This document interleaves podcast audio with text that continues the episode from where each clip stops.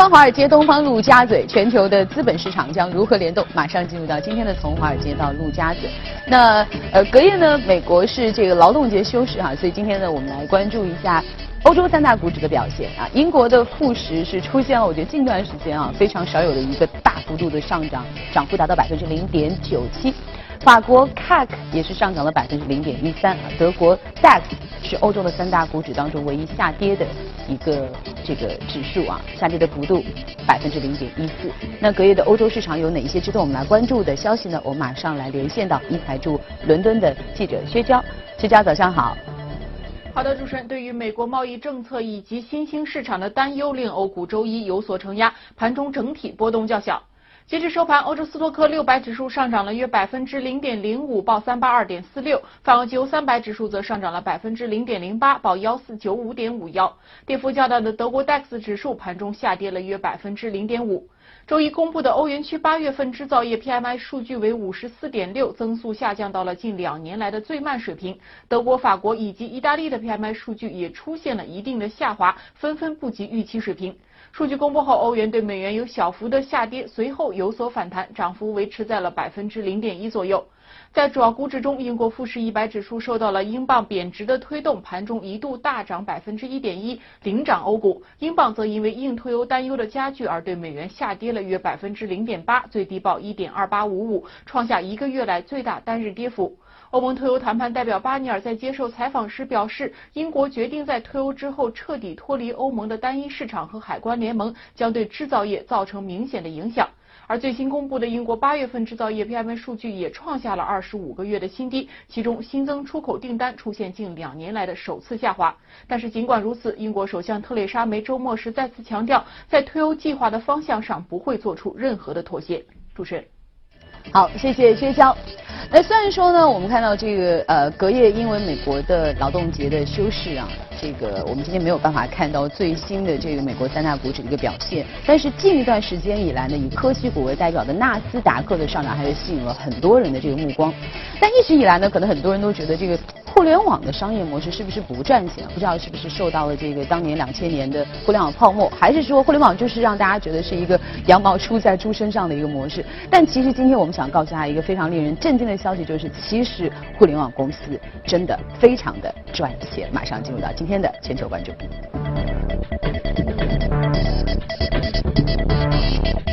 那今天来到我们从华尔街到陆家嘴的是点石财经的朱昂，欢迎朱昂哈。对，今天所以我们给大家。告诉一个非常震惊的消息，就是不要以为互联网公司不赚钱，只是赚估值哈，只是在走泡沫。其实互联网公司非常的赚钱。跟我们说说您的逻辑。啊，是对，的确是如此啊。如果我们看到我们把所有的行业啊，呃，分类的话，嗯，我会发现其实现在最赚钱的一个行业叫什么呢？叫软件。软件，软件，当然，互联网这些公司都是。曾经他造就了世界首富啊。世界首富，对对。比尔盖茨。比尔盖茨啊，现现现在包括现在首富啊，杰夫贝索斯啊，他亚亚亚亚马逊，他也是属于软件这个行业。就是我发现，其实说软件是。所以亚马逊是定位在软件软件这个行业，不是电商行业。而不是电商行业，软软件。因为它主要的商主要是靠这个云计算的那个 software 的一个 surface 来赚钱。对对对，就是我想说的是，整个互联网企业其实现在它的盈利、它的利润是在所有全世界所有行业当中是排名第一的。啊，排名第二的是医药，啊，然后然后后面呢就是消费电子，它也是一个偏向于整个 TMT 就创新行业的这样一个一个板块。那我们看到其实很多人。对互联网定义就是互联网不赚钱。对。那其实我们说这个都是老黄历了，都是两千年的这种老黄历啊。当当时那波 PC 互联网的确很多公司并不赚赚钱。哎，那为什么当时的这个互联网公司不赚钱？为什么现在的互联网公司赚钱？啊，因为其实现在互联网因为通过了这个移动互联网以后，它对用户的理解更加深刻了，所以它会有很多。更加精准的这样一个产品的销售和分发，啊过去其实整个 PC 互联网，我们看到就是最典型就是雅虎，对吧？它的界面是很乱的，这这里有体育，这里有财经，啊，这里有天气，啊，但但是今天谷歌的界面是很是很清晰、很干净的，但通过你的这样一个搜索的一个方式，它会给到你一个个性化的一个页面，然后从中其实去更加通过大数据。去更加精准的去做一些这样一个产品的分发、广告的分发。所以现在整个互联网公司通过对于人的理解会越来越越深刻啊，越来越细致，把这个把各个人打上几万种这样的一个标签。嗯。所以说它整个变现能力会更强。嗯。所以当时在这个 PC 端的时候啊，就两千年当时的那个互联网 PC 端的时候，这个人和电脑并不是在一起的。也就是说，因为大家都说，哎，互联网不赚钱，是因为互联网可能我不向用户收费，但是呢，比如说我可以向商家收费，就我今天锁定了你。然后我跟你在一起，我就可以向广告商来收钱哈。但是你说 PC 端的时候，比如说我今天打开我的电脑，然后我用了我用了这个雅虎的页面，我上去了。可是等到广告商要投放的时候，我人已经走了，我电脑已经关上了哈。但是现在的这个我们叫移动 PC，它是跟着人一起移动的，所以它跟我捆绑在一起。那理论上来讲，只要我把你紧紧的抓在我的手上，我就可以向所有想向你销售。东西的商家去收费哈，所以这是现在的在这个移动时代的互联网和当时在 PC 时代的互联网啊最大的不同就是我们现在可以靠流量来赚钱。对对对，而且我们还看到另外一个数字，就是行业的利润啊呃整个互联网行业的利润从两千年到二零一六年是增长了一一百倍。所以过去的确是不赚钱啊，过去可能大家是赚一块钱，如果过去大家赚一块钱的话，现在就赚一百块钱。一百块钱。对，其实利润是非常非常非常高的。而且我们再看整个互联网这个行业，我们都觉得互联网好像不赚钱，但是有个数据很震惊，就是百分之八十五的互联网公司，它都是盈利的。啊，所以说我们都说羊毛出在猪身上，前面主持人也在说这个这个问题，的确就是说，的确他还是要赚钱，但只是他用一种更好的一种方式，更好的用户体验来赚到你的钱。比如说微信，我们可能在微信上面，我们就用大量的社社交，我们没有感觉给给在微信上做任何的给他付费。对吧？但是他可能通过广告啊，通过游戏，通过移动支付，其实已经赚到了这个用户的钱。嗯，那在这里我有一个好奇，就是你刚才提到了，其实，在互联网公司里面，你刚刚算了一笔账，百分之八十五的公司都是赚钱的。嗯。但是我记得呃，之前其实我们在说到互联网的时候，有一个词叫做“强者恒强”，或者说是“赢者通吃”哈，或者你只有做到可能。老大或老二，你才会有饭吃，可能后面那些公司都会没有流量。那为什么？所以我以为可能在互联网领域就是百分之十的赚钱，百分之九十不赚钱。但为什么是百分之八十五都赚钱？难道这个赢者赢者通吃或者说强者恒强的这样一个逻辑，在这个时代也不存在了吗？当然，赢者通吃当然会存在。其实，在互联网，其实因为它有网络效应，它也更加明显啊。但是，其实我想说，就是很多公司它赚钱，但是它后面的公司它赚小。小钱，它它它它的利润率非常非常低，它可能只赚一块钱，但头部的公司它赚了一百块钱，甚至赚了一千块钱。嗯，所以这个数字的确我们也看到啊，就是这个问题非常好，就是呃，互联网公司前百分之二十的公司，它赚取了整个市场百分之八十五的利润，而且而头部百分之五的公司赚掉了这个行业百分之六十的利润。因为互联网它有非常强的一个双边的网网网络效应，它跟传统企业不一样。传统企业因为它有整个周转啊，包括整个整个渠渠道的这样一个覆盖的半径，但互联网的半径是没有任何没有任何的这种半径的。比如说我是 Facebook 啊，我可以在在全球任何地方都可以用；我是微信，我可以在中国任何地方都可以用。但是如果我是个商品，可能这个商品在上海可以买买到。但是在可能在在其他有些城市他是买买不到，因为他没有这样一个渠道分销的这样一个一一个情况。嗯，啊，另外其实最近我们看到这个呃美国股市已经创下了最长的牛市了哈，这个牛霸全球十年依然还在继续往前牛哈。但是我相信其实到了这样一个点，所有人都还是会有这个呃。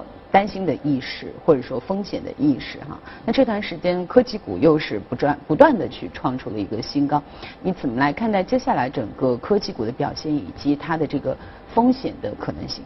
呃，其实从表现上来说的话，其实还是回归到我们今天讲的这个话题，因为互联网很赚钱，所以你你不能说这一轮是泡沫，两千年那一轮就是的确是泡沫，因为大量的公司其实并并不赚钱，但是它的估值越打越越高啊，但是这一轮包。这一轮包括像甚至像亚马逊这种公司，就像前面讲的，因为有了云计算，AWS 它的利润率其实也是比较高的啊。但那像 Facebook 啊，像谷歌这这这些，包括像奈飞啊，它的整个护城河非常非常深，它潜它未来潜在的盈利能力也非常强。包括像现在 Facebook，它现在只有十五倍的估值，然后像微软，现在微软可能就二十倍的估值，在历史上来说，这些公司的的估值都是比较低的。所以从这个角度来看的话，这些大的互联网公司。它至少它的长期的盈利性还是可以得到一个保保证的，所以导致美股它会越来越越越走越强。而且我们之前在节目当中也讲过，整个美股因为它今年回购非常厉害，啊，超过一万亿美金的这样一个回回购是历创历史新高，所以它的它它回购就是把自己股价给消掉了。这样的话越涨，它的估值其实越便宜，因为因为因为市场上流通的股票会越来越少。啊，所以说这也这也是这是另外一个原因。所以从估值角度来说的话，整个标普现在也就十六倍左右，它是跟在过去二十五年属于一个平平均值。那风险的话，我们之前一直讨论过啊，有几个风险。第一个就是监管的风风险，就一旦就互联网太大了，太大以后，其实它可能会垄断以后会被分拆掉。就像两千年的时候，当时其实要把微软给分拆掉，这这所以也导最终也间接触发了整个整个当时 PC 互联网的泡沫的崩溃。如果今天比如说监管说要把亚马逊分拆，对吧？把 AWS 作为一块儿，啊，把它的整个电商作为一块儿，那可能对亚马逊也是一个非常大的一个冲击。包括像我们之前前面讲谈过的奈奈飞啊，因为它的整个护城河特别特别深，现在这种电视台已经没有办法跟它去竞争了。那如果六大电视台电影公司联合起来啊，告要告它，要把它拆拆掉，把奈奈飞也拆掉，那这也是可能是个潜在的风险。所以我觉得，互互联网未来其实包括美股，它最大的是个监管的风险，因为这些公司的确太大了，大家很多人很眼红啊，然后呢，导致了整个包括整个财富也越来越集中的向这些互联网公司啊、金融公司来集中。所以说，如果监管出现问题的话，有可能会导致这一轮美股啊就泡沫就崩溃了。嗯，但如果从这个呃短期或中长期来看，至少在暂时的情况之下，应该不太会出现太大的一个监管的风险。所以，如果按这样的逻辑的话，是不是今年整个下半年，至到明年的上半年，整个互联网？科技股，尤其是如果本身的盈利能力比较强的这种互联网科技股，还是比较安全的一个投资的领域。对，还是比较安全的。嗯。因为现在一个很核心的还是就是无风险收益率还是比较低。嗯。所以你的这样一个就是你持有现金的回报率是很低的，或者说你的你不去买股股票的这样一个风险是比较低的。所以说现在其实对大家来说的话，其实你可以买。比如说买十倍的苹果啊，或者买二十倍的微软，对吧？十五倍的十五倍的 Facebook，其实你隐含回报率一年也有百分之十五到二十，其实还是比较好的。所以这些公司还是市场上一眼望去都是最好的公司。嗯，好，那我们聊完了我们今天的这个焦点话题啊，我们来再看看看今天我们所关注到的个股的情况，进入到今天的美股放大镜。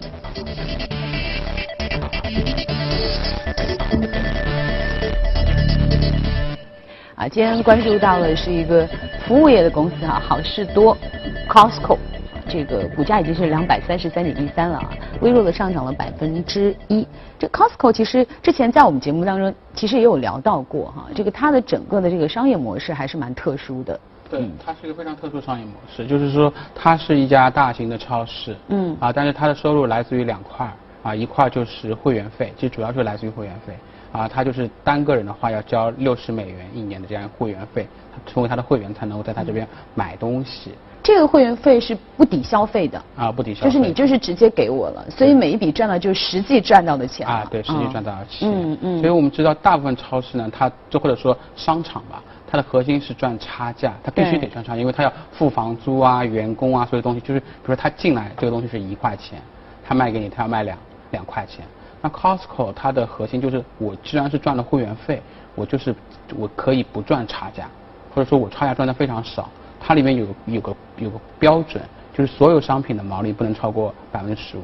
也就是说，我如果进价是一一块钱，那我卖给你最多能只能卖一一一点一五，最多最多，我可能我可能是一块一，甚至甚至以一块钱成本价来卖给你，就是我可以以一个非常低的价格来卖给用户，给用户一个很好的体验。啊，所以最终导致就是说，它整个用户的沉淀会越来越多。